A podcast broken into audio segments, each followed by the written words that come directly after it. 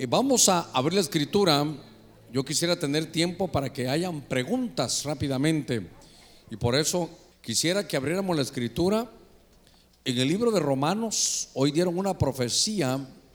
Me llamó la atención cómo el Señor, cómo el Espíritu Santo nos pone en la misma hebra. Ahí nos pone bajo la misma unción. Eh, Romanos capítulo 15, verso 16. La versión de las Américas es una versión muy hermosa que nos abre un panorama del cual alguna vez ya hemos leído algo, pero quiero desarrollar esto. Esto lo enseñé con los pastores allá, hermano, en, en España, que estuvimos con todas las iglesias allá. Y pude afinarlo y desarrollarlo ya mejor aquí. Eso fue un pensamiento, una, una, una noche. Apunté lo que pude en un papelito y así supe que era lo que tenía que hacer. Aquí ya lo tengo un poquito más ordenado. Romanos capítulo 15, en el verso 16 dice la escritura, para ser ministro de Cristo Jesús a los gentiles, ministrando a manera de sacerdote el Evangelio de Dios.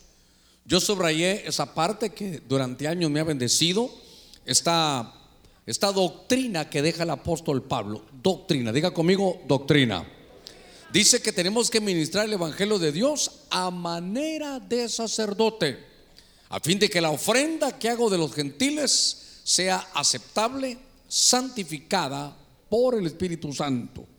Pablo dice, vamos a ministrar el Evangelio a manera de sacerdote. Vamos a orar con todo nuestro corazón. Aquí hay peticiones y sabemos que vamos a orar. Sabe que el pueblo llevaba las peticiones y las ponía en las manos de los sacerdotes, pero usted es el sacerdote de Dios. Entonces ponga su petición, la de su familia, la de sus posesiones y vamos a orar. Padre, en el nombre de Cristo, gracias. Estamos delante de ti, Señor, esta, esta noche para poner nuestros ruegos, nuestras peticiones, poner nuestras súplicas. Mira cada uno, Señor, que ha orado, que está pasando diferentes pruebas. Que sea tu Espíritu, Señor, el que consuele el que pueda poner de pie a cada uno. Restablece rodillas endebles y manos caídas. Todo te lo pedimos en el nombre de Jesús. Te damos gracias también por el pastor Ismael Paz que fue, fue operado con éxito. Tú eres un Dios grande, tú eres un Dios bueno. En el nombre de Cristo, danos una, una buena noche. Abre nuestro corazón. Señor, trae un espíritu de revelación que pueda fluir de mis labios y pueda entrar, Señor, en los oídos y al corazón de tu pueblo. Todo te lo pedimos en el nombre de Cristo. Gracias, Señor. Amén y amén. Gloria a nuestro Señor. A ver, démosle, démosle palmas fuertes a Él. Gloria a Dios. Gloria al Señor. Desde que estamos estudiando este diseño divino en el tabernáculo de Moisés, hemos visto cómo era atendido, cómo el pueblo se ponía, hermano, al norte, al sur, al este, al oeste, y cómo de en medio del pueblo Dios había elegido a la gente especial, fíjese, gente especial, gente que a la hora de ministrar no se ponía la misma ropa, sino que cuando iba a ministrar, fíjese qué cosa, tenían uniformes para hacerlo. Una vez me preguntaron a mí, pastor, ¿por qué se van a uniformar? Bueno, primero, les decía yo, porque hay que saber que son autoridades conocidos los que pueden ayudarnos al orden de la iglesia. Pero en el Antiguo Testamento los que sacerdotes que servían se vestían diferente. Pero bueno, no, no quiero entrar en esos detalles, sino lo que quiero llevarlo es que Pablo dice que para poder ministrar este evangelio en el tiempo de la gracia hay que hacerlo a manera sacerdotal.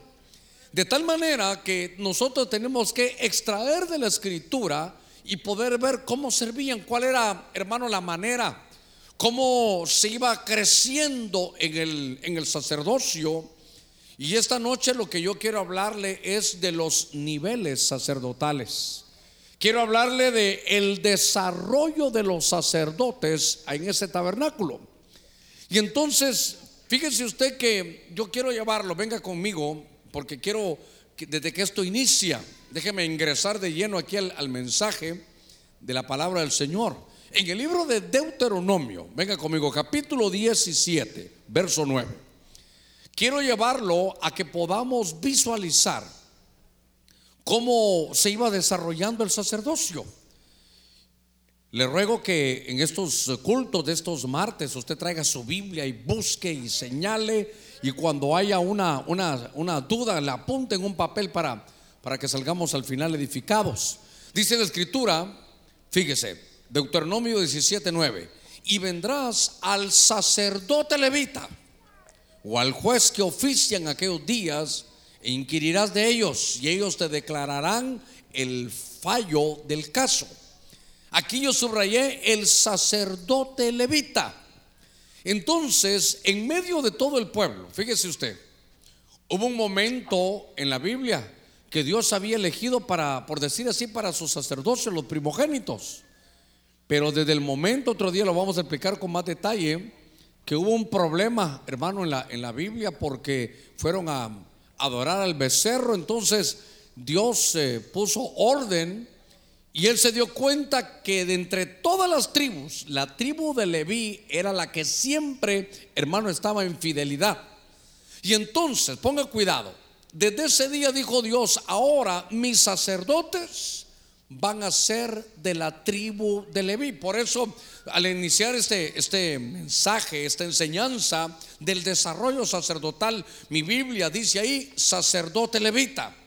Y entonces, desde ese día, usted sabe, habían 12 tribus, pero la tribu de Leví, hermano, era la tribu que nacían, eso subrayelo por favor, nacían siendo sacerdotes. Entonces el sacerdote, a ver cómo lo digo, no se hace, sino el sacerdote nace. Y entonces en el Antiguo Testamento, todos los que eran de la tribu de Leví, hermano, venían y ellos ya sabían que iban a ser sacerdotes. Eh, ellos empezaban a crecer, a desarrollar de tal manera que cuando ellos tenían 25 años, ellos empezaban su práctica. La práctica les duraba 5 años. El sacerdocio comenzaba a los 30. Entonces les enseñaban consejería, ellos tenían que ser de alguna manera maestros, sabían, ellos tenían que ir a enseñarle al pueblo, tenían que comerse la palabra. Ellos eran los encargados del servicio y aún, hermano, habían unos, unos que eran músicos. Su vestidura era una vestidura, hermano, blanca. Entonces, cuando ellos les tocaba servir, ellos eran hermanos de la tribu de Leví. Y por eso los agarré así jovencitos, mire, sin barba, estaban jovencitos, bien rasuraditos, ¿verdad? Y ellos venían y ya estaban, ellos entraban a este tabernáculo, oiga, para aprender a servir al Señor. ¿Sabe que cuando yo veo esto me doy cuenta de algo? Que ahora viene Pedro y Pedro se da cuenta que está en medio de los gentiles y que ahora ha cambiado, ya no están en la ley, están en la gracia. Mira que Pablo dice que hay que ministrar de acuerdo, hermano, a, un, como un sacerdote aquí en este evangelio. Y entonces él también recibe de parte de Dios una revelación. Y Pedro dice y escribe en sus cartas y dice, yo ya tengo su identidad. Diga conmigo identidad. Y dice, dice Pedro, vosotros sois real sacerdocio Note que está en el Nuevo Testamento, que le está hablando a los gentiles que no tienen que ver nada con las doce tribus, sino que ahora extraemos una verdad de hermano del Antiguo Testamento, que en el Antiguo Testamento el sacerdote nacía. Y entonces ahora en el Nuevo Testamento, a ver cuántos somos hijos de Dios. Entonces dice, vosotros sois real sacerdocio. Pero, hermano, hay niveles. Eso es lo importante. Hay, hay un desarrollo sacerdotal. Y entonces lo, primero que quiero trasladarle es que su identidad es, y mire, mire qué cosa. Ellos vienen de la tribu de Leví y Leví significa unir, significa unidad. Diga conmigo unidad. Note entonces que la tarea, hermano, la tarea sacerdotal, y como todos somos hermano, empezamos a esto, es le enseñan a ellos que ellos, su nombre, Leví es unir, es unidad. Lo que tenemos que traer como sacerdotes es una mentalidad, hermano, de unidad. Y le voy a decir algo, la unidad no, hermano, la unidad no es fácil. Hay diferentes gustos, diferentes formas, diferentes pensamientos. La bendición que tenemos nosotros es que ya no es tanto de nuestras ideas, sino extraer de la Biblia las cosas para ponerlo todo en orden. Usted sabe que la fuerza más grande en el, en el mundo espiritual es la, es la unidad. Alguna vez le dije que yo le preguntaba al Señor, Señor, cuando tú hiciste la tierra, empiezan los días, hermano, creativos, Y entonces dice, y vio Dios que era bueno, y vio Dios que era bueno. Pero revise usted el segundo día de la creación. Y en el segundo día de la creación no aparece la frase, y vio Dios que era bueno. Pasé algún tiempo preguntándome por qué no decía esa frase ahí. Y a lo que he, llegado es que ahí dice, entonces se dividieron las aguas de arriba con las aguas de abajo. Lo único que he podido ver, hermano, es que Dios no, no bendijo ese día, no dijo, vio Dios que era bueno, porque hubo división. La división es lo contrario a la tarea sacerdotal. Cuando usted mire que hay algún tipo de división, es un ataque al sacerdocio, es un ataque a la iglesia. Hermano, Dios no, no me quiero detener en esto, pero usted mire en la Biblia cuántos pecados hay, cuánto hay, cómo, y todo tiene una disciplina, todo, todo se puede, hermano, solventar, se ayuda, pero cuando la Biblia dice que hay división, dile, habla la primera vez. Si insiste en eso, ve con un testigo y habla la segunda. Y si insiste en eso, sepáralo, tenlo por, por publicano y pecador. Mire, mire qué cosa, como Dios, hermano, califica la, la, la división porque nos quita, es un enemigo, hermano, el sacerdocio. Ahora, como tengo que avanzar un poquitito, empecé a buscar en la escritura y después de sacerdote levita, encontré en Levítico capítulo 4, verso 16, que es el libro de los sacerdotes, dice, entonces el sacerdote ungido traerá sangre del novillo a la tienda de reunión. Entonces ahora hay un sacerdote, hermano, que lo necesitamos ungir. Entonces hay un sacerdote, si quieres te pones de este lado, mira, aquí, porque usted va a ver todo el desarrollo. Eh, ahora, hermano, mire, yo la verdad le digo, Señor, muchas gracias, de verdad eh, los hermanos me llaman y me dicen, pastor, ¿de qué va a hablar? Y yo les digo, todavía no sé. Pero pastor, apúrese porque tenemos que prepararnos. Y a veces le digo a Gonzalo, hermano, en la madrugada, fíjate que Dios me mostró esto, no vamos a preparar, pastor. Y entonces yo le dije, mira, vamos a ver el desarrollo sacerdotal. Y entonces ahora, fíjese que están los sacerdotes, pero ahora viene Levítico 4:16, el sacerdote ungido. Ahí si usted lo busca en la Biblia se va a dar cuenta que vimos primero sacerdote levita, ahora sacerdote ungido. Si usted estuviera en el hebreo diría, ese es el Cohen, dice Jaibim, ese es el levita. Pero cuando se habla del sacerdote ungido, le dicen que va a ser el, el Cohen Ha Mashiach, dice, o Ha dicen los, los, los hermanos los hebreos, que ese es el sacerdote que ya tiene unción. Como usted ya lo hemos visto, ahora lo que van a hacer con el, levita trabajaba aquí en el atrio.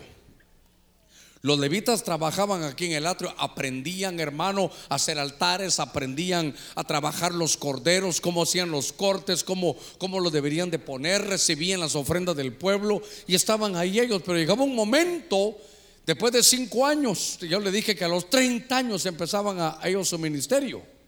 Y qué casualidad que Jesús a los 30 años comienza su ministerio. Qué casualidad que José a los 30 años, hermanos, se engrandeció allá en Egipto. 30 es una edad sacerdotal. Cuando usted mire 30 en la Biblia, debe de decir, aquí hay algo sacerdotal. Ahora el sacerdote lo van a ungir. La unción, usted sabe, le hemos hablado, la unción es una habilitación. Dos, dos cosas son importantes para mí.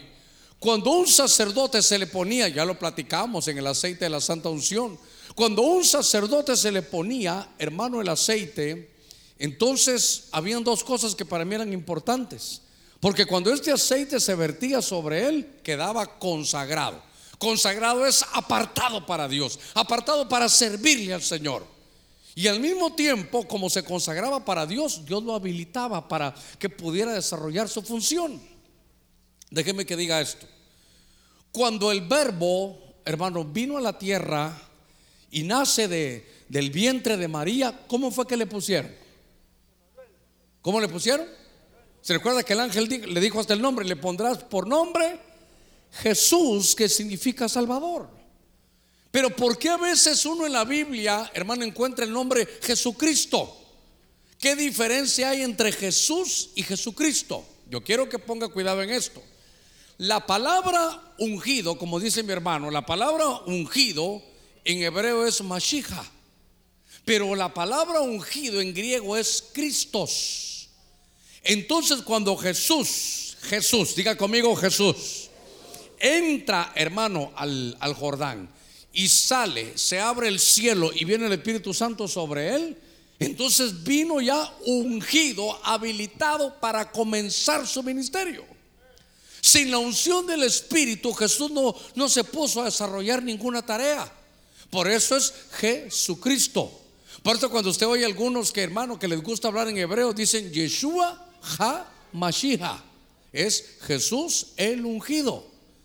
Por eso es importante, pero hermano, sumamente importante, que cuando uno viene a la iglesia entienda que necesitamos la unción del Espíritu para hacer la obra del ministerio. Voy, a poner aquí un pronombre posesivo que, que nos va a dar mucha fuerza para entenderlo.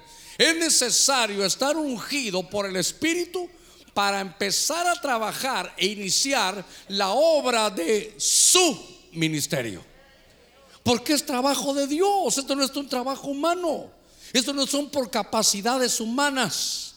Hemos dicho muchas veces que Dios no llama a los capacitados, sino a los que Dios llama. Y capacitar es los unge. Uno dice, pero ¿cómo canta este hermano? Pero ¿cómo está? ¿Cómo es que puede profetizar de esa manera? Pero ¿cómo es ese respaldo? Es que no es por la capacidad humana, es por la unción del Espíritu. Entonces aquí vemos que hay un sacerdote que de pronto, hermano, empieza a ser ungido. Lo que le quiero contar algo. Dios unge y habilita, hermano, al que Él quiere, hermano. Mire, hay cosas que funcionan en el mundo espiritual, pero es cuando Dios quiere. Yo quisiera estar ungido las 24 horas del día, hermano. Yo quisiera estar ungido las 24 horas del día, pero entiendo que no. Yo entiendo que, hermanos, somos hombres débiles, somos humanos de naturaleza caída. Pero cuando Dios nos habilita, hacemos cosas que uno dice cosas que tremendas, hermano. Y cuando uno no tiene la, habilitación del Espíritu, ay, hermano, usted puede gritar, desgalearse y no pasa nada. Usted ya sabe algunas historias que le he contado, aquel endemoniado que estaba ahí. Nos cansamos todos, de 6 a 12 del mes, de la noche, hermano. Y fuera, y fuera, y Dios mío. ¿Y que te vas? Ya de último casi le decíamos, o te vas tú o me voy yo, pero alguien se tiene que ir, hermano. No pudimos, no pudimos. No, no teníamos la unción, no había la habilitación. Pero ha habido otros días que se hacen cosas, hermano, tremendas. Entonces, ahora quiero decirle algo. Fíjese que, mire para lo que es la unción, o, cómo es la unción. Isaías 45.1. Dios mío, tengo que correr con esto. Dice la Biblia, así dice el Señor Isaías 45.1, a Ciro. Y luego dice su ungido, a quien he tomado por la diestra para someter ante él naciones y para desatar lomos de reyes, para abrir ante él las puertas, para que no queden cerradas las entradas. Todavía le leo el verso 2. Yo iré delante de ti, dice, allanaré los lugares escabrosos, romperé las puertas de bronce, haré pedazos sus barras de hierro. Mi hermano, ya me piqué. Verso 3. Te daré los tesoros ocultos, las riquezas de los lugares secretos, para que sepas que soy yo el Señor, Dios de Israel, el que te ha llamado por tu nombre. Ahora, un momentito, espéreme, espéreme. ¿De qué tribu era Ciro? Hermano, Ciro no era ni del pueblo de Dios. Era un rey persa que el Señor iba a usar en beneficio de su pueblo. Entonces dice, ¿sabes qué? Ahorita mismo hay un rey babilónico llamado Nabucodonosor, ahí estaba toda su familia, bueno, ya no estaba Nabucco, estaba Belsasar, que era su, nieto, dicen algunos. Pero ese era los que mandaban. Y dijo Dios, como tengo planes para ti, te voy a ungir. Y mire, voy a ir delante de ti, voy a romper puertas que han estado cerradas, te voy a dar los secretos, te voy a dar riquezas donde vayas, vas a tener victoria. ¿Sabe para qué preparaba Ciro? Para que Ciro dijera, ya estuvieron los, ya estuvo los 70 años de Babilonia, ya, ya pasaron cautivos mucho tiempo, ahora yo tengo la autoridad para liberarlos. El que liberó al pueblo de los 70 años de cautividad en Babilonia fue Ciro. Y a mí sabe que me ha cautivado, Dios mío, tengo que volver a los sacerdotes, pero es que ya me piqué con Ciro. ¿Sabe qué pasó? Que Ciro era una profecía que Isaías Dios le había dado. Lo tremendo es que se la dio, según los historiadores, 100 años antes que naciera Ciro. Y cuando hermano estaba Ciro ahí, yo me imagino, no me voy a pedir el texto bíblico que voy Isaías, ¿ya viste lo que dice la Biblia de ti? Hace 100 años Dios habló hasta con tu nombre, que Dios te iba a ungir. ¿Sabe que en el verso 44 final dice, tú eres mi pastor, eres mi ungido? Entonces, ¿sabe qué? Cuando viene la unción de Dios, todo se hace fácil, hermano. Cuando viene la unción de Dios, qué sencillo es, hermano, hacer la obra, porque es el Espíritu que va adelante, abriendo los espacios, visitando, haciendo milagros, llenando a la iglesia. Necesitamos ser sacerdotes ungidos. ¿Sabe qué? Necesitamos la unción del Espíritu. Es que con eso todo se hace sencillo, hermano. Una vez estaba leyendo yo la, escritura y hermano, entré, iba a entrar el Señor a Jerusalén y usted sabe, un, borriquito, hermano, un, un, asno ahí. Y de pronto, hermano, solo entra y se recuerda que entra el asno, hermano. Y entra y todos tiran, hermano, eh, sus, sus, eh, sus alfombras, todos se despojan, tiran de todo, hermano, tiran sus sacos, sus, sus túnicas para que pasara ahí, hermano, el asno. Y entonces yo lo que puedo entender es que si está la presencia de Dios, primero, qué fácil es despojarse. Que si está la presencia de Dios, podemos, hermanos, ser, perdóneme, un poquitito, hasta todo un poquito torpes. Pero como va Dios en medio de la situación, Dios nos endereza hasta las palabras. Dios hace todo porque está su unción, su habilitación. Estamos consagrados, apartados. Y es Dios el que, hermano, el que Él quiere hacer algo en beneficio de su pueblo. Pero ¿sabe qué es lo tremendo? Que nos usa a nosotros. Por eso hay que decirle al Señor, estamos buscando sacerdotes. Enos aquí, somos de la iglesia de Cristo. Aquí estamos esta noche para que tu unción venga sobre nosotros y podamos hacer tu obra. Hermano, esto es algo grande. Démosle palmas fuertes a nuestro Señor. Gloria a Dios. Entonces, aquí se aprende, hermano. Aquí se aprende. Aquí, aquí están desarrollando. Pero aquí, hermano Aquí está la habilitación. Yo quiero llevarlo en este, en este orden de ideas que llevamos. Estuve buscando esos, esos sacerdotes. Segunda de Reyes, capítulo 25, verso 18. Le ruego que, que busque ese pasaje. Y en ese pasaje dice, el capitán de la guardia tomó también a Seraías, el sacerdote principal a Sofonías, el segundo sacerdote, y a tres guardias de la puerta. Entonces aquí me dice, hermano, el sacerdote principal. Entonces, ahora, note usted, algunos cambios tienen que haber porque estos son levitas, bien portaditos.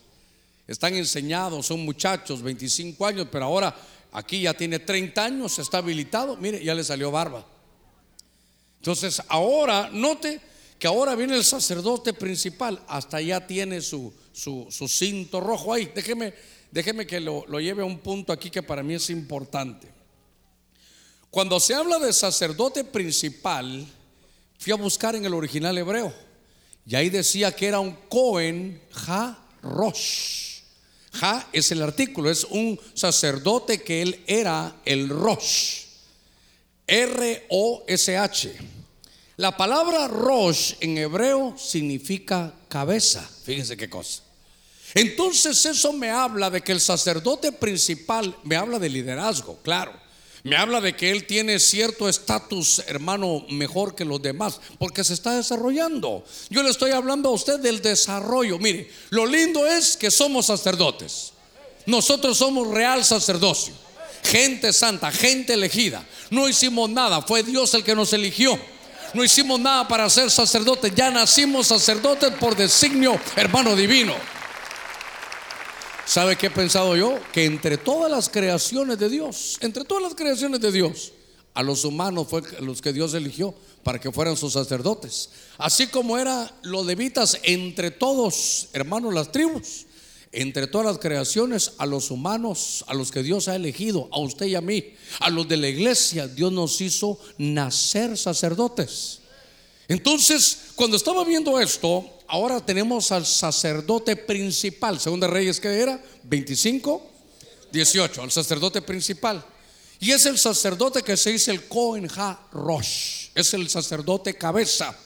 Y eso me habla a mí también de muchas cosas. Primero le dije liderazgo, ya, ya él va sobre los demás. Segundo, su mentalidad, está hablando de cabeza. ¿Cuánto tenemos que hablar de esto, hermano? Cada día, cada predicación, tocar. Recuerde que así como es el hombre, así como piensa el hombre, así es el tal. Como usted se considere que es, a ver cómo lo puedo decir, eso usted va a proyectar.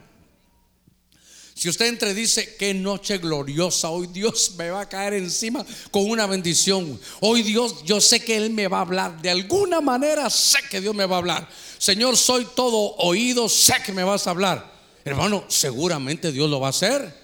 Pero a veces, Señor, yo no nací para amar, nadie nació para mí. Esta iglesia no, no es para mí. Yo, yo no, yo, yo, yo nací pelado y así me voy a quedar. Entonces va a ser un sacerdote pelado. Porque, porque la mentalidad. Por eso Pablo y Pedro decían, hermano, nuestras versiones dicen carísimo, pero la, o la versión, perdón, nuestra dice amados, pero cuando uno va a otras versiones antiguas dice carísimos. Entonces hay un sacerdote principal y es la palabra Rosh. Ahora, déjeme que aplique un poquitito. Porque todo lo que usted mira en la Biblia, todo hermano tiene que ver con Cristo. Y la cabeza de la iglesia, ¿quién es? Es Cristo. Y entonces hay algo que me llama la atención. Porque entonces ese sacerdote, déjeme que extraiga una, una verdad también de ahí. El sacerdote, en todos está Cristo dibujado, en todos. Pero el sacerdote cabeza y eso me vino a la mente, creo que es Lucas 9, 20 y algo, será tal vez lo ponen en la pantalla. Se recuerda que, que estaban hablando del Señor, que querían seguir al Señor.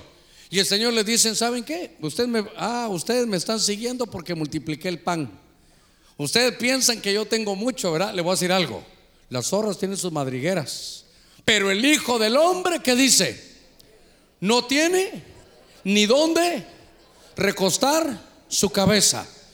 A ver si buscan el verso, como dice, el Hijo del Hombre no tiene dónde recostar su cabeza. Hermano, ¿la cabeza quién es que damos? La cabeza se pone encima de qué? Del cuerpo. ¿Le puedo decir algo? Estábamos con los hermanos allá y entonces yo dije, ¿qué sé? ¿Por qué dice el Señor que no tiene dónde recostar su cabeza? ¿Qué tipo de cuerpo a veces somos nosotros como iglesia que no tiene dónde recostar su cabeza? Cristo es el hermano, Él es la cabeza y la iglesia el cuerpo. Dice, pero ¿qué cuerpo este? Está mutilado, está, está sucio, está contaminado, no está estructurado, no se ponen de acuerdo. Qué cosa tremenda, hermano, que el Señor pueda decirnos, no tengo dónde recostar la cabeza. ¿Por qué? Porque el cuerpo está dividido. Porque los cuerpos, hermano, por decir así, los cuerpos es porque en las iglesias nos peleamos, hermano. ¿Tú aquí iglesia vas? ¿Danzan en tu iglesia? No, ay Dios. Y todavía vas a esa iglesia. Mire cómo nos tratamos.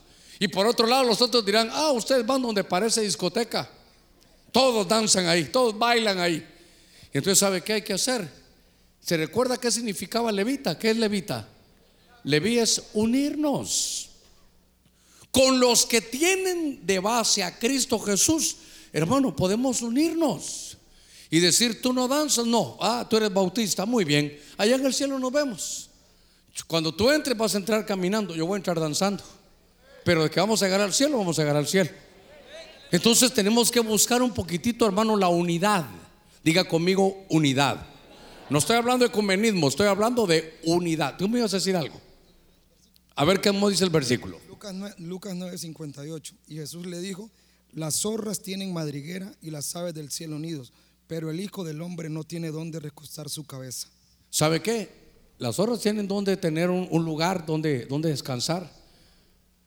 Después, ¿qué dice? Las aves del cielo. Pero dice, pero yo no tengo ni dónde recostar mi cabeza porque el cuerpo está mutilado, molesto, dividido, contaminado. A veces no hay orden en las iglesias porque somos el cuerpo porque no dejamos recostar al Señor, hermano, con, con, su cabeza. Él quiere, él quiere mandar en la iglesia porque, la, hermano, la cabeza es la que manda el cuerpo. Pero a veces, muchas veces nosotros queremos mandar. Había una iglesia que se llamaba la Odisea y la Odisea es cuando el pueblo manda.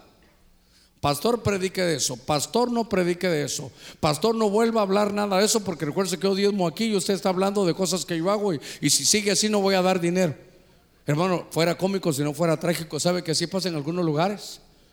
Llegan con el pastor y aquí está mi diezmo, pastor. Y como es el que más da. Pero no voy a hablar de adulterio porque usted sabe que tengo mi esposa aquí y una chava por allá. Qué cosa, hermano, o sea, comprados. Entonces cuando, cuando veo esto, déjeme hablar de ese sacerdote principal. Es el Jarrosh, es el que es cabeza, es el que tiene su liderazgo, tiene, hermano, libertad, ideales, determinación, enfoque, responsabilidad. Él ya entendió que nació para ser cabeza y no para ser cola.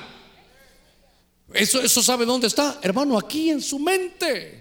Por eso dice que tenemos que renovar el espíritu de nuestra mente en el libro de, Romanos capítulo 12. Dice la escritura, no nos conformemos, no tomemos la forma de este mundo, sino que transformemos, dice hermano, que nos transformemos, que transformemos el espíritu de nuestra mente.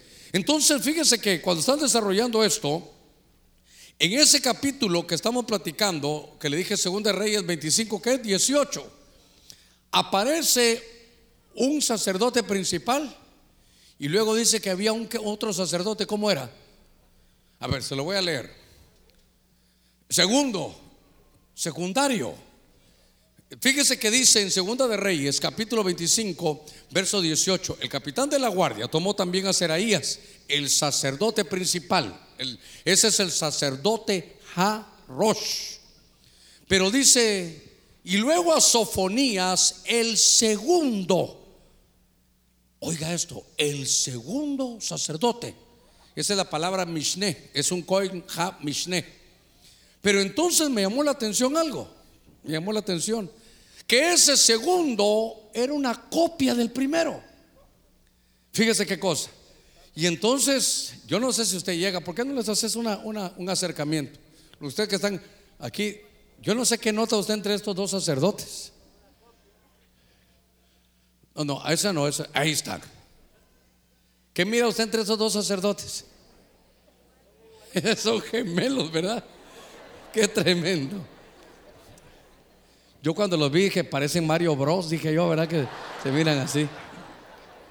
Pero ellos sí son gemelos de, ellos sí son gemelos así de hermanos de aquí de la iglesia. Ahora, déjeme ver esto. Es que esto es bien tremendo, hermano. Hay sacerdote principal y hay sacerdote secundario. Cuando usted va a buscar la palabra Mishne, porque este es un Kohen Mishne, este secundario es el que es una copia. Es, ¿Sabe qué? Es como un clon. Esto es, había un sacerdote que se le pegaba al principal y empezaba a aprender de él. Si me separo un poquitito del sacerdote y lo miro en la Biblia, yo miro, este sabe cómo es, como un Eliseo con Elías. Este es como un Josué con Moisés. Este es como un Timoteo con Pablo. ¿Sabe cómo es? Como, una, paternidad. Pero aparte de eso es como, ¿cómo es que dicen, hermano? Cuando usted tiene su información en la computadora, en su disco y tiene que sacar una copia. Es un backup, eso es, un backup. Entonces todos, hermanos, todos como sacerdotes deberíamos de tener un backup. Y claro, yo le, yo le dije al hermano Gonzalo, digo, mira Gonzalo, ese secundario es como una copia, es como un clon. Es porque, porque se van haciendo iguales. Se van haciendo el uno igual al otro. Me dijo, pastor, son como gemelos. Sí, no se preocupe, me dijo, ya los tengo. Pero, pero hoy que los conocí, cuando yo los veo, digo, Dios mío, ya estoy viendo doble, dije yo, hermano. Ahora, ¿sabe qué? Esto es como cuando Gedeón decía, hermano, antes de que toquen las trompetas, miren lo que yo hago y lo hacen ustedes. Por eso, ¿sabe cómo decía Pablo? Imitadme a mí en lo que yo imito a Cristo. Entonces, fíjese qué cosa, porque estoy viendo esto, esto es una copia, un backup. Y estos son, estos siervos en el hebreo se llaman sharat, que son como reconociendo una paternidad, que ellos saben que, por ejemplo, Josué sabía que cuando Moisés ya no, ya no iba a estar, a él lo iban a llamar. O él para eso se preparó. Eh, mire, Dios mío, déjeme que tome tal vez un poquito burdo esto, pero, pero hay, las, eh, hay compañías transnacionales donde usted trabaja y usted va desarrollando, que estamos hablando del desarrollo sacerdotal. Y entonces, ¿sabe que tienen? Tienen una, una, una política que usted tiene que tener su secundario, usted tiene que tener su backup. Usted tiene que ir preparando a alguien para su puesto. Pero en, la mentalidad nuestra, usted dice, no, esto no le voy a enseñar nada. Se va a quedar, no, no, en esas compañías saben que es, apúrate porque tienes que desarrollar. Yo necesito que este puesto ya lo manejes bien y lo enseñes porque a ti te necesito en algo más. Fíjese que todos deberíamos tener, hermano, de tener un backup. Mire, yo le he hablado a mi hijo y le digo, hijito, ¿cómo estás? No, ya sé que me vas a hablar, papá, él ya me conoce. Le digo, papito, este año, si Dios me bendice, ya voy a cumplir 58. Y si yo me voy a cuidar, voy a tratar de hacerlo mejor. Pero si no, algún día me voy a reunir ya con tu mamá. Le dije, no me digas eso, papá, me dice. Mi hijo, en 12 años ya tengo 70. Y la Biblia dice que la vida del hombre son 70 años. Ya los que están conmigo ya vamos, y vamos ya de regreso. Pero, pero si uno se cuida, si de los más fuertes, 80, hermano. Pero ¿sabe qué veo yo? La necesidad de tener un relevo. La necesidad de que haya un backup. La necesidad, yo sé que la iglesia es de Cristo, ¿cuántos decimos amén a eso? Pero es necesario preparar a alguien. Yo no sé qué está desarrollando. Es que mire, esto, esto es vida, obviamente vida espiritual. Pero esto se tiene que ver en todo. Esto se tiene que ver en todo. Usted tiene que tener un backup. Usted es diácono anciano, tiene que tener su backup. Usted, usted es el encargado de, los eh, discipuladores, eh, de, en el área donde esté, de los que profetizan donde esté. Debería tener ya su backup. Porque puede ser que Dios quiera promocionarlo, pero no lo puede promocionar porque no tiene relevo. Mire, le voy a contar. En la Biblia yo miro al rey David y David en vida dice, ¿saben qué? Que mi hijo Salomón se va a quedar en el trono cuando yo no esté. Lo hizo calidad, lo hizo bien, porque él sabía quién iba a dejar. Pero, por ejemplo, hermano Samuel no, no pudo hacerlo. Samuel es alguien, ¿sabe qué? Que no le encuentro errores en la Biblia. Perdóneme, cuando le encuentro un, un error ahí me dice, pero son contados como Daniel, hermano, casi no, no tienen errores esos siervos. Pero usted se da cuenta que Samuel no pudo, no, no, no tuvo un relevo en sus hijos biológicos. Esto no, por favor, por eso van a haber preguntas. No siempre es así, no siempre es así. Pero, por ejemplo, Samuel, hermano, ¿quién quedó en lugar de cuando Samuel se fue? ¿Quién quedó con esa unción profética? Piense un ratito, ¿a quién le quedó esa autoridad profética? Porque mire, Samuel era un tipo tremendo, era un juez.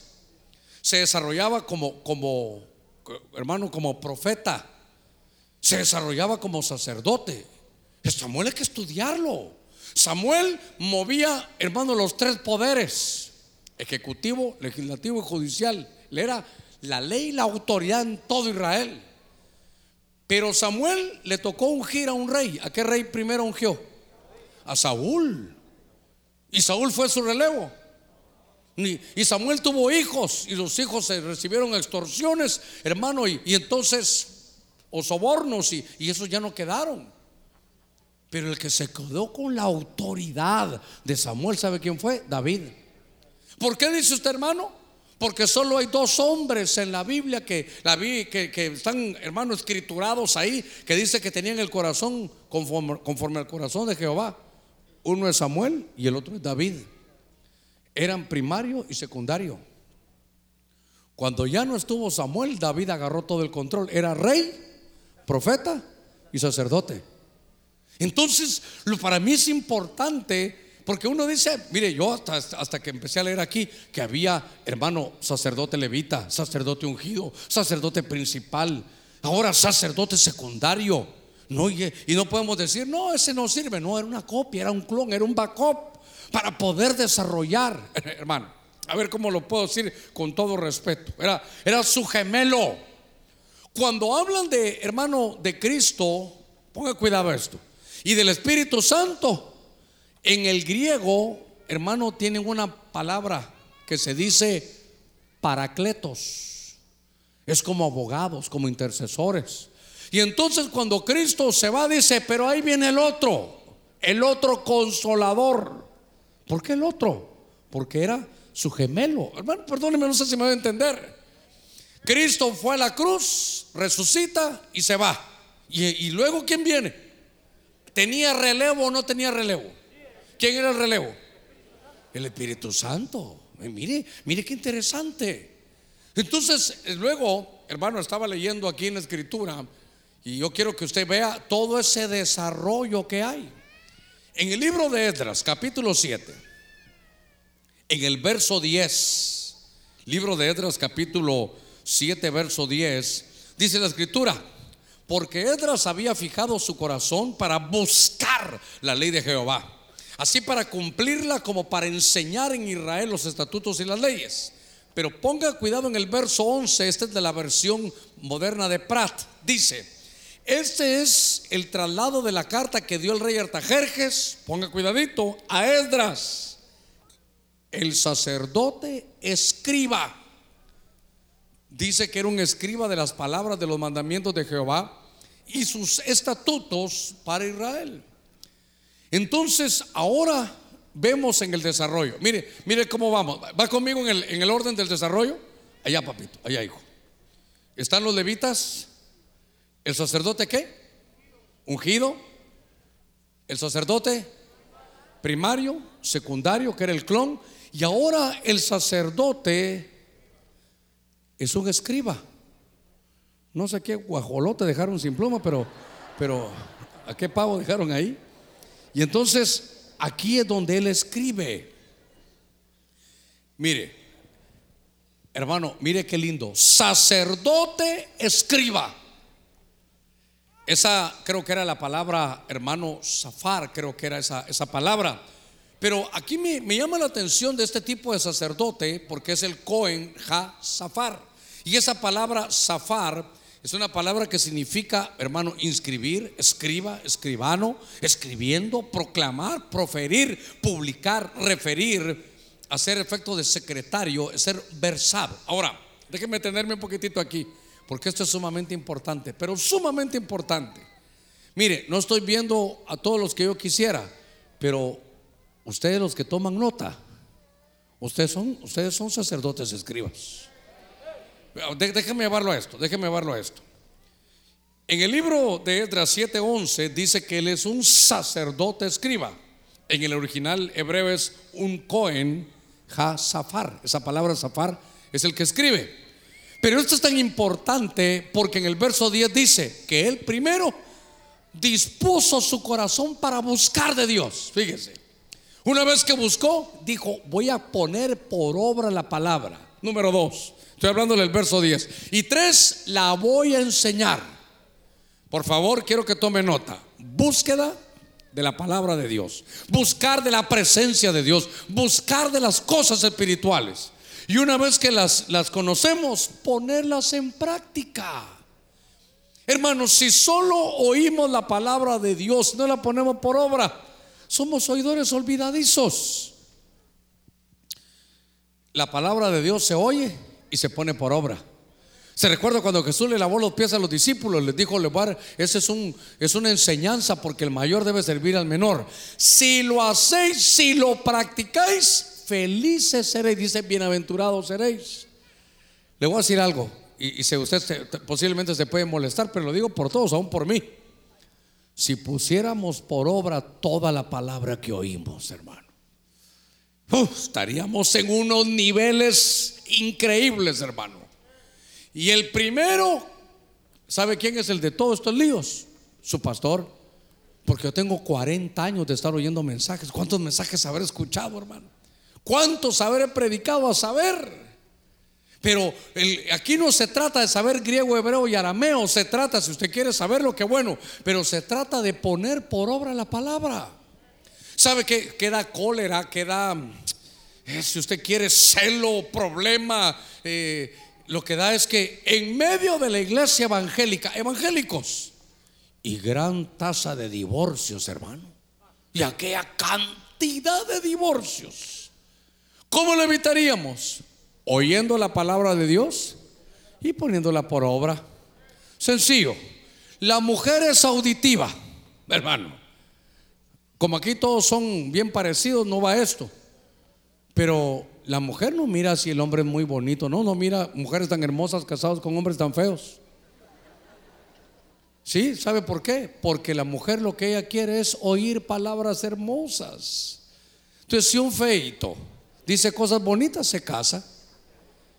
Y si hay hermano, un, eh, uno de aquellos que van al gimnasio todos los días y no trata bien a una mujer, ese no se va a casar. Fíjese que dice la mujer, Creo que es en el Salmo 45, dice la mujer que este hombre de ella dice que es el más hermoso entre todos los hombres. No lo he leído. Tú eres el más hermoso de todos los hombres. Pero ya leyó por qué. Por la unción que tienes en tus labios. Busquémoslo, por favor. Pastor, no es viernes, no se preocupe, todo por el mismo precio. Salmo 45, el 2. Vos que sos soltero te va a servir, te va a servir. A ver, a ver qué dice. Más hermoso eres que los hijos de los hombres. perdón, perdón. Está hablando la mujer. Mire lo que dice. La gracia es derramada en tus labios. Por tanto, Dios te ha bendecido para siempre. Una vez más, volverlo a leer. Más hermoso eres que los hijos de los hombres. Muy bien, mire lo que dice esta mujer. Tú eres el más hermoso de todos los hijos de los hombres. Y no le dice por tus ojos verdes. No le dije, no le dice por tu, por tu cabello rubio. Es más, espérenme, voy a quitarme este, esto de aquí. Ni siquiera dice por tu buena billetera. Lo que le dice la mujer, tú eres el más hermoso por la unción que hay cuando hablas. Entonces, ¿saben qué varones? A la mujer le gusta oír cosas bonitas. Ahí sale su esposa con algo nuevo y un vestido nuevo, amarillo, hermano, así, soy de Cristo, ¿verdad? Amarillo. Y mi amor le dice, ¿me miras algo nuevo? Sí, una ruguita nueva ya de aquel. Qué malos que somos, hermano. Qué malos que somos. ¿Por qué no ponemos por obra la palabra? Ah, hermana, ahora voy a corregir. El hombre no es auditivo. El hombre es visual, hermano. Ah, sí. El hombre es visual. Nada de ponerse tubos y pepinos y mayonesa en la cara a la hora que él llegue, porque el hombre es visual. El hombre es visual. Entonces, oiga, mujer, tome nota.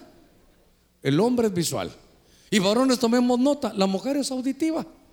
Desde que usted la ve en la mañana, si no te puedo decir algo así, qué hermosa amaneciste. Es que, es que ni ganas de ir a trabajar me dan, fíjate. Me gustaría quedarme aquí contigo. Ay, mi amor. Y antes de irse, déjele una rosa. Hermano, ya. Ya la hizo. Pero usted se ríe, aplaude, hace, pero no lo pone por obra. Lo que ¿sabe qué? Le quita los pétalos y deja las espinas ahí puestas, hermano. Mire, mire, me soporta. Porque Edras busca la palabra, la pone por obra y le enseña. Dice la escritura, no se preocupe por otra ofrenda ni nada. Trae los diezmos al alfolí y te voy a abrir las ventanas de los cielos. No, no que te abunde, sino te va a sobreabundar. Pero oiga, oiga, diga, esto no es para mí. Ah, hoy no vino ninguno de ellos. ¿Sabe qué? Es que no me alcanza, pastor, por eso no doy. Al revés, porque no le da al Señor que no le alcanza. Es que son leyes espirituales. Por eso yo no le digo lo que pienso, le digo lo que está en la escritura. Dice, amad a vuestros enemigos. Ah, no. Esa vieja se sienta en el A, yo me siento en el B. Ese hermano está ahí arriba, yo me siento hasta aquí adelante. Y si esta se va al cielo, pues me prefiero al infierno. Hermano, ponga por obra la palabra. Póngala por obra. Dice Filipenses, dice, dice, considerad al hermano como superior a ti. Ah, no, hermano, no. Usted se parquea, ¿qué? ¿No puedo dejar el carro aquí o qué? hermano, estoy sirviendo. Pues sirva bien, hombre. Y no que somos cristianos, pues hermanos. Pastor, siga con los sacerdotes y con ellos estoy siguiendo. Bueno, entonces estamos en el sacerdote. ¿Qué? Escriba. Ok. En el verso 11 dice que él, hermano, dice que su tarea era escribir. Le quiero decir algo. Hay un secreto en eso. En el año 2000 más o menos, yo recuerdo que una noche empiezo a leer Apocalipsis. Porque dice que el que lee y oye tiene una, tiene una bendición. Y de pronto, en los primeros versos de Apocalipsis capítulo 1, viene el Señor, Espíritu Santo, o era el mismo Señor Jesucristo, y le dice a Juan, escribe lo que ves. ¿Qué verso es? El 11, 1.11. Mire, escribe, no le dijo memoriza, escribe lo que ves. Desde ese año, del 2000, todos los mensajes que he predicado, ahí los tengo, hermano. Todo lo que usted mira que yo predico, lo tengo que escribir porque eso Dios me lo dio. Ahora, cuando en el libro de Habacuc será, le dice a Habacuc, ¿sabes qué? Escribe la visión. ¿Se recuerda? Es Habacuc 2, 2, 2. Habacuc, mire lo que le dice. Entonces el Señor me respondió y dijo, escribe la visión y grábala en tablas, para que el que corra la lea.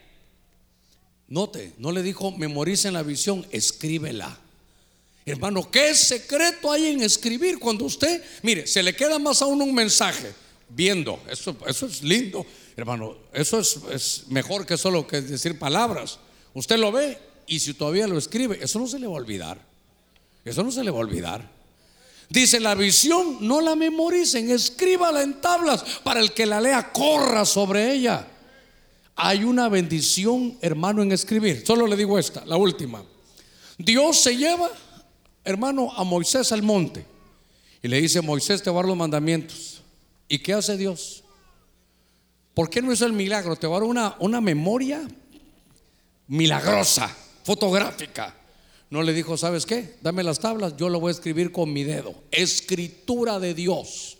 Hay un verso que dice que Dios lo escribió con su dedo y dice, escritura de Dios. Piense, ¿Dios necesita escribir?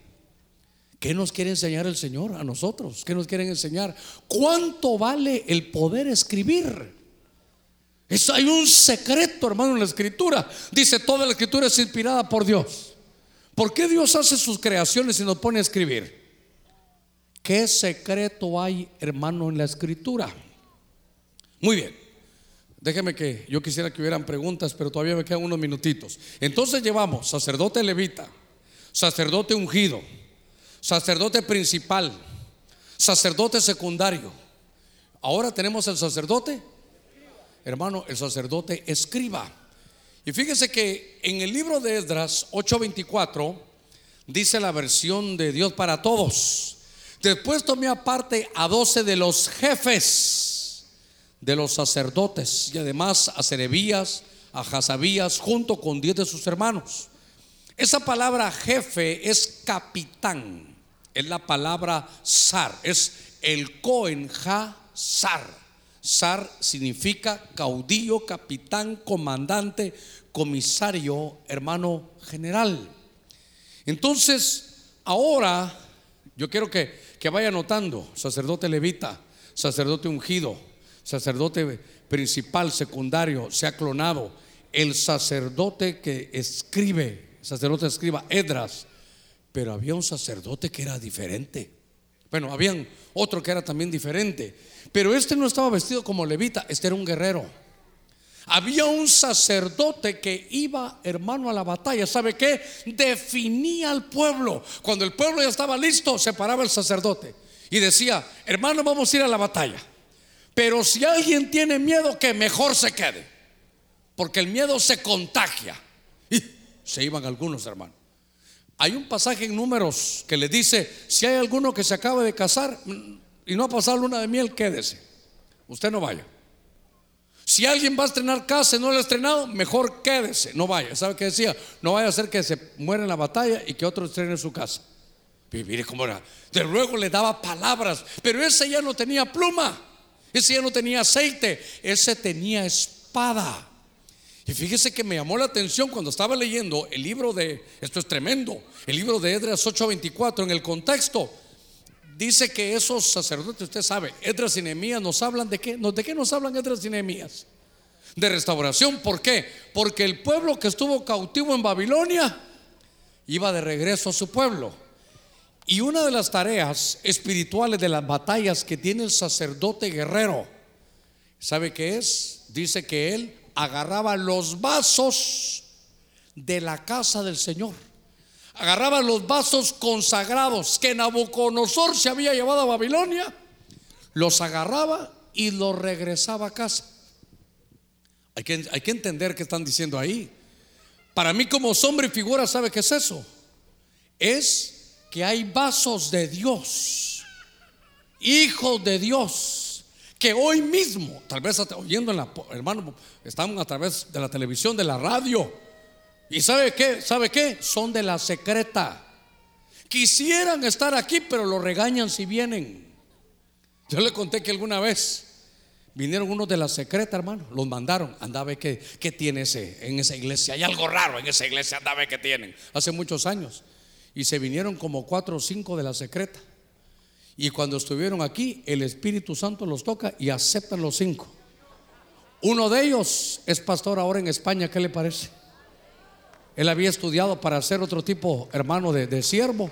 Y Dios lo agarra, hermano, de ahí y lo convierte y se, y se trae. Ahora, hay un pasaje que dice, salid de en medio de ella, de Babilonia. Salid en medio de Babilonia. ¿Qué dice después? Pueblo mío, sé que ahorita mismo hay pueblo del Señor allá. Entonces, una parte de los guerreros era, el guerra espiritual era agarrar los vasos de Dios que estaban en Babilonia y venir y traerlos a su lugar. Fíjese que, a ver cómo, cómo voy de tiempo. Dios santo, dos minutos me quedan. Entonces, cuando estoy viendo esto, me doy cuenta.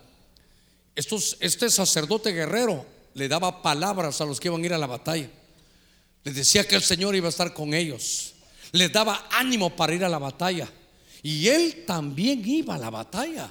Cambió, hermano, la pluma de escriba, dejó, hermano, la, la unción y tomó una espada. Yo lo que quiero que vea es el desarrollo sacerdotal. Hay que ver por dónde vamos. Por ejemplo, pastor, yo soy nuevo, ¿a dónde va? Usted es un levita, tiene que pasar ahí por los corderitos y pasar por mayordomía. Ya en mayordomía ya está habilitado para empezar a servir. Va a desarrollar su liderazgo y va a empezar a clonarse en alguien. Y ya que está clonado en alguien, entonces usted va a empezar a ver que hay un secreto en escribir, en oír la palabra, ponerla por obra y después enseñarla. Eso es lo que nos da prosperidad. Pero también hay batalla, hay guerra. Entonces, note usted todas las facetas que tiene un sacerdote. Desde hace cuánto, mire, Mire, un sacerdote de guerra, David, hermano. ¿Se recuerda que David era sacerdote? Hermano, había momentos de David que él estaba bajo la unción. Había momentos, hermano, de, en la vida de David que él tenía que ir a la batalla.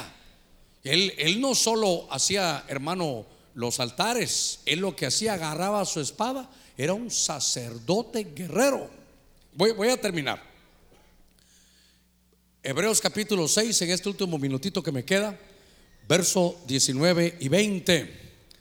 Dice, la cual tenemos como ancla del alma, una esperanza segura y firme, y que penetra hasta detrás del velo.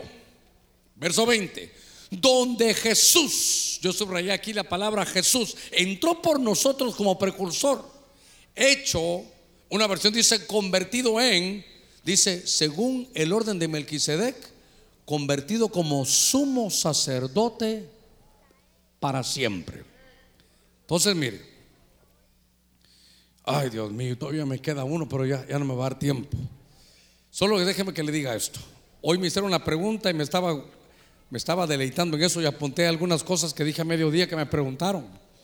Porque en el libro de Génesis aparece, le aparece a Abraham, se recuerda un sacerdote del orden de Melquisedec.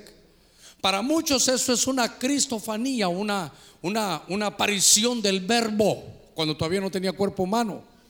Pero no dice que fuera sumo sacerdote, dice que era sacerdote de Melquisedec. ¿Se recuerda de ese capítulo 14 de Génesis? Pero entonces cuando el verbo, póngame cuidado que esto es muy importante. Cuando el verbo, hermano, le toca venir a la tierra, cumplir el propósito del Padre, hacer de acuerdo a como decía el rollo allá arriba acerca de él. Rollo es que estaba escrito.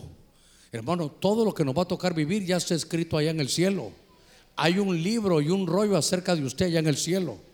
Hay un tomo ahí en la librería de Dios que tiene su nombre. Ahí está todo lo que a usted le va a venir y pasar. Y entonces cuando el verbo viene y nace, usted sabe, le pone Jesús. Pero entonces dice Filipenses que siendo el verbo se anonadó, se hizo nada. Que no si de Cristo se despojó, no lo despojaron, se despojó a sí mismo. Es más, al Señor nadie lo mató, dijo, a mí nadie me quite la vida, yo la voy a entregar. Él se despojó a sí mismo.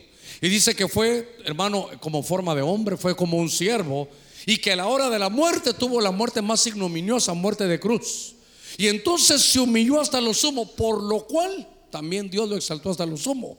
Y le dio un nombre, que es sobre todo nombre, para que en el nombre de Jesús se doble toda rodilla. ¿Se recuerda? De lo que están en los cielos, en la tierra, debajo de la tierra. Y toda lengua confiese que Jesús es el Señor para gloria de Dios Padre. Mire, mire qué trabajo de Cristo. Ahora, ahora, ¿por qué le cuento eso? Porque entonces, derivado de eso, Él llegó a ser el sumo sacerdote del orden de Melquisedec. ¿Qué lo quiero decir en buen catracho sencillo? Que el padre no dijo, como es mi hijo, le voy a dar esto. No, no, no. No, eso se lo ganó el Señor. Él, no le dijo, como él, como él es mi padre, dame el título. No, no, él vino, él, se ganó ese título. Sumo sacerdote del orden de Melquisedec. Otro punto importante. En el tiempo, hermano de Moisés, ¿cuándo cambiaban al sumo sacerdote? Solo cuando se moría. Una vez que todavía respiraba, ahí te tenía que quedar hasta que moría, venía otro sumo sacerdote. Pero como ahora nuestro sumo sacerdote es Cristo Jesús, ¿cuándo lo van a cambiar? ¿Por qué? Porque es eterno. Entonces solo hay un sumo sacerdote. Mucho cuidado en esto. No se va a confundir usted. Somos sacerdotes y el hermano Germán es el sumo sacerdote del orden de Melquisedec. Dios reprenda al diablo por esa herejía. Solo tenemos un sumo sacerdote del orden de Melquisedec y su nombre es Jesucristo nuestro Señor. Amén y amén. Gloria a Dios. Miren. Ay, Dios mío.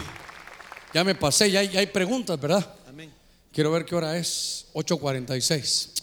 Ay, Dios mío. Solo un minuto regáleme. Un minuto. Un minutito. Ya tengo todos ahí y este no lo van a, este no lo van a poder ver ellos, pero hay un pasaje si usted viera mis apuntes, aquí lo puse como anexo. Porque fíjese que en Segunda de Reyes 23, 5 dice, quitó a los sacerdotes idólatras que los reyes de Judá habían nombrado para quemar incienso en los lugares altos de la ciudad de Judá y en los alrededores de Jerusalén también a los que quemaban incienso a Baal, al sol, a la luna, a las constelaciones y a todo el ejército del cielo. La versión Dios habla hoy dice, y a los signos del zodíaco. ¿Sabe qué? A estos se le llamaba quemarín. Estos eran chamboscados o adoradores del fuego. Adoraban, esos tenían que ver con el becerro de oro. ¿Sabe qué me llamó la atención? Que todos ellos son Cohen. Es la palabra sacerdote. Eh, el sacerdote levita, sacerdote ungido, sacerdote principal, sacerdote secundario, sacerdote hermano escriba, sacerdote guerrero y sumo sacerdote. A vos venís como el malo. Ya, es que, ¿saben qué? Pero, ¿sabes qué? Como sos tan bueno ni calificás. Porque dicen que era tanto el fuego que ellos le, le ponían a los baales que su ropa no era blanca. Dice que su ropaje era totalmente negro. Y sabe qué? Todo es aquí Cohen, Cohen, Cohen, Cohen, Cohen. Pero cuando se miran esos sacerdotes, yo fui a buscar y decía la palabra camar. Es decir, no era Cohen. Qué cosa tremenda ponerse a hacer la obra de Dios sin ser sacerdote. Hermano, no se puede desarrollar. Entonces, ahí está usted el nivel, ahí usted mira en los niveles de desarrollo sacerdotal. Amén. Y amén. Vamos a ver qué preguntas hay. Gloria a Dios. Gloria a Dios. Bendiciones, pastor. Mi pregunta es, si David ejercía como profeta después de que muere Samuel, ¿por qué luego aparece el profeta Natán? Entonces podríamos decir que habían dos sacerdotes fungiendo uno principal y uno secundario. No, no, lo que habían eran varios profetas. No solo estaba Natán, estaba también Gad, habían videntes también. Pero David desarrolló, fíjese que en todo el Antiguo Testamento era imposible ser rey y ser sacerdote. Un ejemplo, Usías era un rey de Israel. Y de pronto se metió al tabernáculo, se metió al templo y él quería quemar el incienso y le salió lepra. Y le dijo, no, rey, eso no, eso no es para ti. No se podía ser rey y sacerdote. Eso solo se puede en el sacerdocio de Melquisedec. Por eso en el Antiguo Testamento solo David. En el Salmo 110 David recibió la revelación y conocía el sacerdocio de Melquisedec. Usted y yo somos del sacerdocio de quién? Entonces por eso somos reyes y sacerdotes según Apocalipsis. Entonces lo que había era diferentes profetas. ¿Y sabe qué? Sacerdotes todos los levíticos. Pero de la tribu de Judá no podía haber sacerdote. Pero David vivió en una especie de paréntesis porque él conoció, tuvo la revelación del sacerdocio Melquisedec, donde se puede ser rey y sacerdote. Por eso en Génesis 14, busquen Génesis 14, donde está Melquisedec 14, 14. Quiero que leas que es también rey. Entonces Melquisedec, rey de Salem, sacó. Melquisedec, léelo despacio con buena voz, como cuando profetizás. Entonces Melquisedec, rey de Salem, sacó pan y vino, y él era sacerdote del Dios Altísimo. Era rey y sacerdote. Solo lo vio Melquisedec, David y la iglesia de Cristo. Sigamos. Dios le bendiga, pastor. Pastor Eliseo no dejó relevo. ¿Será que ese manto Cristo lo levantó? Sí, fíjese que no sé si fue mal maestro o tenía un mal alumno.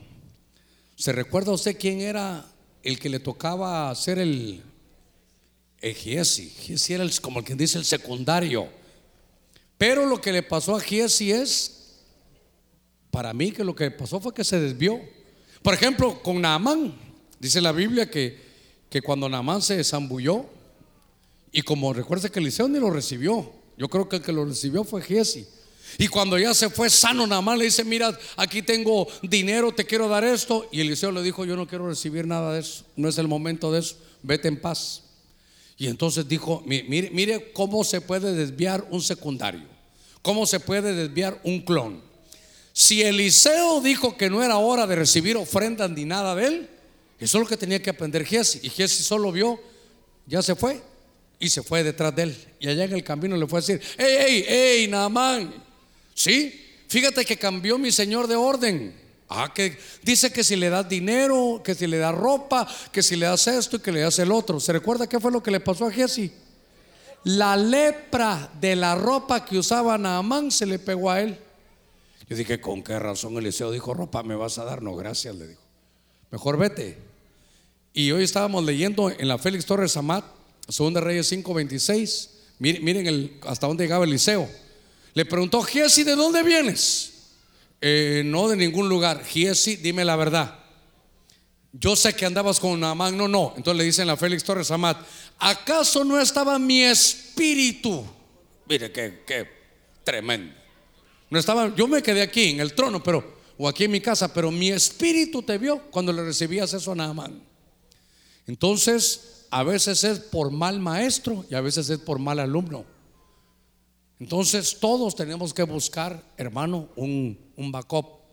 Todos tendríamos que hacer algo. Yo le conté a usted que cuando aquel hombre de Dios me atendió, cuando yo llegué al Evangelio y cuando yo ya estaba en los obreros, me dijo, bueno, Germán, usted ya dio fruto, ahora es un obrero.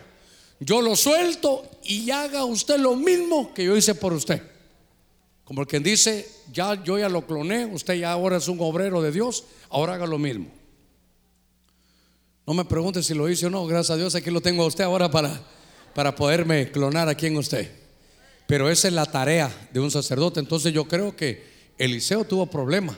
Luego, luego ¿sabe qué? Está con, la, está con un rey y le quiere dar, hermano, un curso de, de guerra espiritual rápido. ¿Se recuerda? Agarra las flechas, tíralas y luego golpea el suelo. Pero hermano, en un ratito y dice que estaba de mal humor. Le dijo, ¿sabes qué, rey? Agarra el arco, agárralo bien, hombre. Soltó la flecha, ahora golpea. Y entonces vino el rey y golpeó el suelo, una, dos, tres. Y se le quedó viendo. Y se pone Eliseo. Si hubieras golpeado, como solo tres veces, solo tres victorias, hubieras golpeado más si el Señor te lo hubiera dado todo, quítate de aquí. Y estando bravo, se murió Eliseo. Imagino que así todo bravo quedó, hermano, se murió. Entonces, ¿sabes qué? No te mueras bravo. Clónate. Que te imiten a ti en lo que tú imitas a Dios. Muy bien, sigamos adelante. Bendiciones, pastor. ¿Por qué Pablo dice en 1 Timoteo 2:12 que la mujer no enseñe? ¿Acaso no puede ejercer sacerdocio? Sí, claro. Es que, mire, dame la cita bíblica que me mencionaste. 1 Timoteo 2:12. Cuando usted lo lee, dice que la mujer no usurpe la autoridad del hombre en el original. La mujer que desarrolla, pero sin usurpar la autoridad del hombre. Y para el que está en contra de eso, también Corintios 14, 35 dice que la mujer cae en la congregación. Pero cuando usted lee en el contexto, la Biblia dice, cuando, haya, cuando estén en los dones espirituales, en los turnos, ahí no hable, ahí escuche. Si la mujer, yo le he dicho a usted, no tuviera que hablar en la congregación, entonces que no cante. Entonces que no cante, que ni salude. Hola hermana, ¿va a cantar? Y entonces, como dice Corintios 11, que está antes del 14, obviamente, cuando la mujer ora, habla, o profetice, que se cubra su cabeza. La mujer, mujeres de Dios, díganme las mujeres desarrolle su sacerdocio. Usted tiene el sacerdocio Melquisedec, desarrolle todo lo que Dios le ha dado. Grandes cosas va a hacer Dios con usted. Démosle palmas fuertes a nuestro Señor. Gloria a Dios. Muy bien. Sigamos. Eh, bendiciones, pastor. En la época pasada, los sacerdotes secundarios eran familiares del sacerdote primario, ya que en la actualidad, si yo soy sacerdote, quiero que mi hijo sea sacerdote, puede ser mi relevo. Sí, sí, por eso le puse, no, no siempre va a ser así. Por eso le puse ejemplos. David con Salomón, era su hijo, lo pudo hacer. Hermano, yo soy su pastor.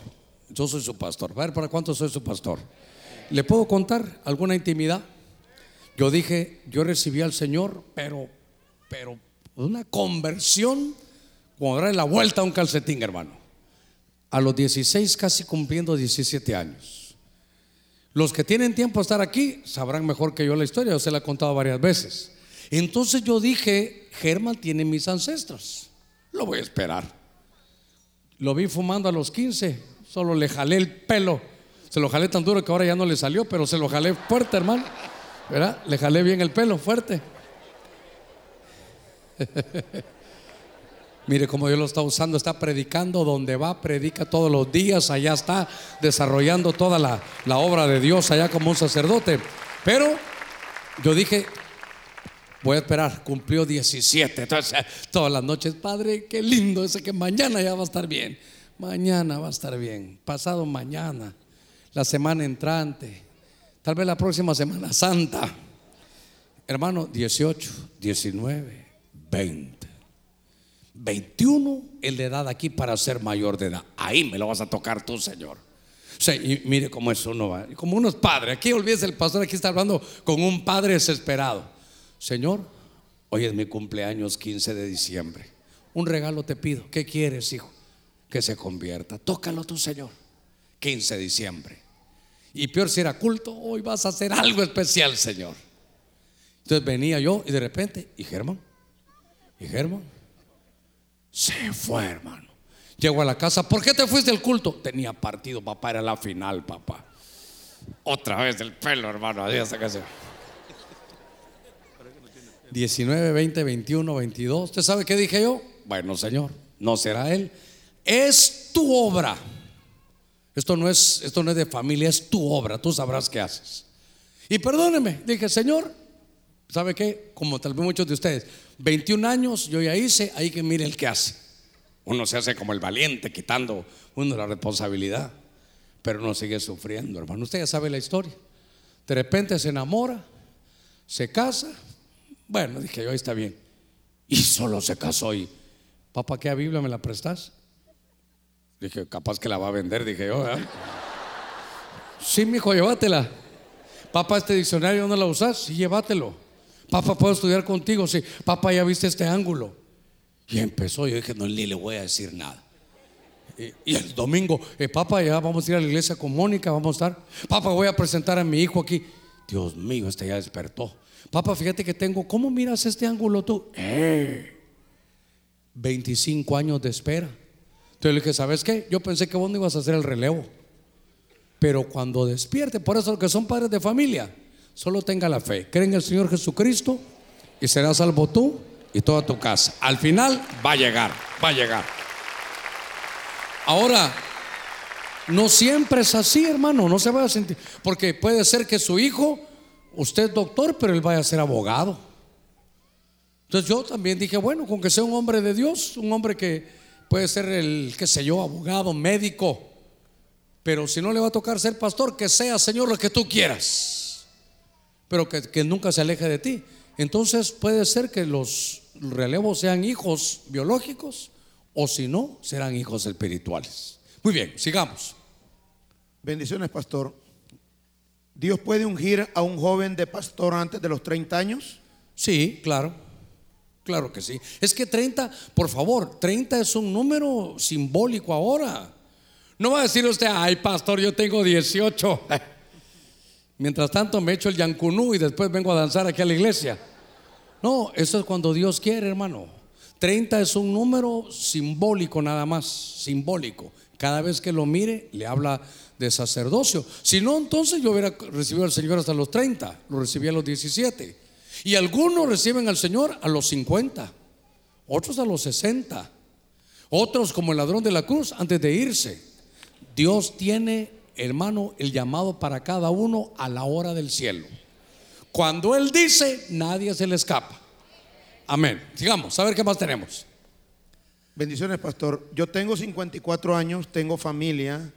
¿Puedo ser sacerdote o ya me dejó el tren sacerdotal? Qué lindo. No, no, no. Es que le voy a decir algo. Por eso, hermano, cuando uno llega a Cristo, entonces usted se da cuenta que le cambiaron vestiduras. Si usted tuviera ojos espirituales, ahora tiene vestiduras blancas. Y por eso entonces empieza usted corderitos, mayordomía, y viene la unción del Espíritu Santo, empieza ya a servir, a desarrollarse, es un guerrero bajo la autoridad del, del sumo sacerdote Cristo Jesús, nuestro Señor. Solo lo que le estoy tratando de dejar esta noche es desarrollo sacerdotal. ¿Qué más tenemos? Bendiciones, pastor. ¿El fariseo, al igual que el escriba, eran sacerdotes? ¿Qué diferencia había entre ellos? Perdón, otra vez, otra vez. El, el fariseo, al igual que el escriba, eran sacerdotes. ¿Qué no por fuerza. entre ellos? No, no, no, no por fuerza. Es que en el Antiguo Testamento, ¿quiénes podían ser sacerdotes? Solo los que eran de la tribu de Leví. Si un escriba era de la tribu de Leví, podía ser sacerdote. Pero eran de diferentes tribus todos. Pero ese es el Antiguo Testamento. En el Nuevo Testamento, Pedro nos dice, vosotros sois el sacerdocio. Entonces, usted sí es sacerdote, pero tal vez usted acaba de venir, entonces es levita. Tiene que comenzar a desarrollar. Y eso no quiere decir, ah, bueno, pastor, hoy recibí al Señor, estamos en el 2019, más cinco años que usted dijo, hasta el 2024 empiezo. No, esas solo son, hermano, cifras simbólicas. Usted desarrolle, hermano, su, su tarea. Fíjese que a mí me tocó llegar a una iglesia al convertirme y el que, el que se dio a la tarea de cuidarme era un hombre de un liderazgo que tenían allí en la iglesia. Entonces yo me junté con uno que era espiritual, con uno que me corregía, con uno que me decía, Germán, no sea soberbio. Ah, no va a perdonar, usted parece del mundo. Hermano, me trataba tremendo. Jugaba fútbol y así como, ¿verdad? Que en el fútbol muchos no tienen el evangelio completo, no que el evangelio completo. Y cuando había lío me decía, venga para acá, sálgase del partido. ¿Por qué? Porque aquí viene a jugar entre hijos de Dios, no entre mundanos. Así que se sale. Me corregía. Al año yo ya era obrero. Al año ya era obrero. Entonces no tuve que esperar cinco años. Yo, hermano, eso es de, buscar, de, meterse en las cosas de Dios. Sigamos, os, todavía tenemos unos minutitos. Nueve con tres minutos. Ya nos vamos a ir. Bendiciones, pastor. Si nosotros como sacerdotes ungidos estamos habilitados siempre o hay momentos en donde no estamos habilitados para ejercer la labor que Dios quiere. Sí, es que esto es bien importante que yo lo diga. Mire, pues a ver cómo le digo. Por ejemplo, si hubiera alguien que tiene don de sanidad o un don de profetizar, ustedes tienen el don para profetizar. Pero no voy a llegar a su trabajo, "Ch, a ver, échame una profecía, échame una. Y vos échame dos, una bonita y una cantada. No, no, no, no, eso no se puede así. Imagínense que tenga don de sanidad. Si funcionara las 24 horas, hermano, aquí lo tenemos a puro café y que todo le hagan una línea que va sanando a todos. No, no, no, es cuando Dios habilita. Hermano, le voy a decir algo, es cuando Dios quiere, es cuando Dios quiere. Lo único que tenemos que hacer es tener nuestro vaso limpio, pero es cuando Dios quiere. Ahora, nadie vaya a salir, hermano, le toca servir la otra semana. No estoy habilitado, pastor. No, usted es sacerdote. Usted disciplínese. Usted busque de Dios. Usted esté listo cuando Dios lo quiera usar. Ya se imagina que eh, el niño está enfermo. Ah, ahorita no estoy habilitado. Llévenselo al hospital. No, y sacúdase. Señor, y voy a orar. Ahí no puede. Imagínense que va usted en el taxi y al taxista le da un ataque al corazón. Yo no soy el chofer, yo no nací para ser chofer. hermano. A la hora de un incendio todos somos bomberos. No quiero que se mal, malentender que, no siempre estamos, eh, hermano, ungidos. Nosotros somos sacerdotes habilitados, ungidos porque el Espíritu Santo está en nosotros ya. Cuando el Espíritu Santo viene y somos bautizados, ya nos da llenuras para realizar, dijo Dios en el libro de Éxodo 28 y 35.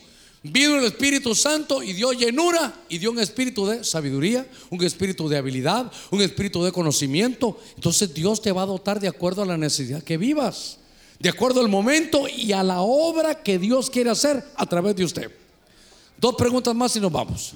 Y nos vamos acostumbrando. Pastor, No, bendiciones. ya nos vamos. Mi pregunta es, como sacerdote de casa, ¿cuál es la importancia de escribir las cosas que vivimos en Dios? Es que yo le decía, Habacuc capítulo 2, verso 2 en adelante, escribe la visión y eso te va a hacer desarrollarlo. Ahí vas a poder, ¿sabe qué? ¿Por qué eh, me entendí que Dios me ponía a mí a escribir? Porque estaba leyendo la Biblia en la casa y me saltaba un rema. Una, me saltaba una verdad de Dios que tenía que hacerle énfasis, tenía que trasladársela a usted. Entonces yo la apuntaba en mi Biblia, en un post-it pequeño para que no se me olvidara. Pero ahora cuando yo estoy estudiando, preocupándome para, para traer la palabra, todo lo que Dios me va dando lo voy apuntando. Y cuando hay un rema especial lo hago con letra grande, lo pongo subrayado con otro color.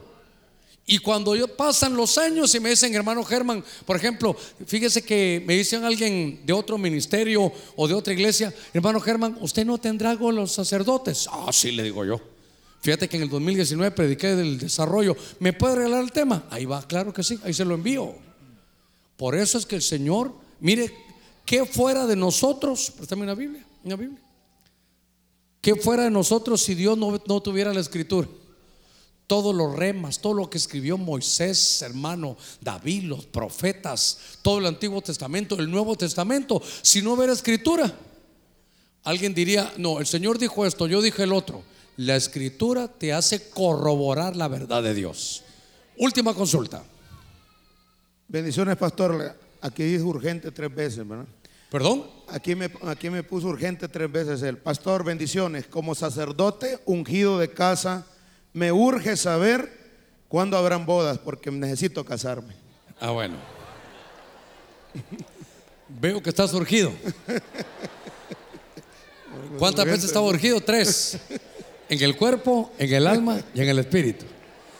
Como te tocó a ti estar hoy como, como Amén. sacerdote anciano, Amén.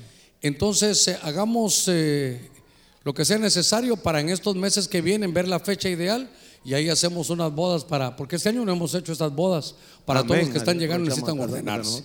Así que con el anciano Palada me voy a poner de acuerdo para eso. Amén. Amén. Gloria a Dios. Y amén. Gloria a Dios. Démonos, hermano, a la tarea de darle palmas fuertes a nuestro Señor. Vamos a ponernos de pie y vamos a orar. Mire, hay que orar de acuerdo a esto, a los, al, al sacerdocio. Yo quiero que le pidamos al Señor poder desarrollar. ¿Sabe qué? Hermano, un paso cada día, un paso cada día. Por ejemplo, yo aprendí esto. Señor, yo quiero mejorar en un 25%, 50%. ¿Sabe qué? Mejor poco a poco. 1% todos los días, todos los días. Pasos pequeños pero seguros. Y cuando se acaba el año son 365%. Pero vamos despacio pero seguro. Este es el desarrollo. Levitas, así se nace, identidad, ungidos, principal, cabeza, forma de pensar. Se tiene que clonar como un backup. Hay que, el secreto, escribir la guerra y estar bajo la sujeción del sumo sacerdote y no caer en un sacerdote idólatra. Padre, en el nombre de Cristo, estamos delante de ti, Señor, esta noche. Señor, los que estamos aquí recibiendo tu buena palabra, te pedimos que nos impulses por tu espíritu a desarrollar nuestro sacerdocio. Queremos predicar, vivir tu evangelio, como dice tu palabra, a manera sacerdotal. Bendigo todas las familias aquí representadas. Señor, los que están a través de la radio y la televisión. Que esta revelación sacerdotal llegue, mi Dios, a cada uno. Todo te lo pedimos en el nombre de Jesús. Amén y amén. Que Dios lo guarde, Dios lo bendiga. Y Dios los bendiga a ustedes también, hijitos. Gracias por toda su bendición.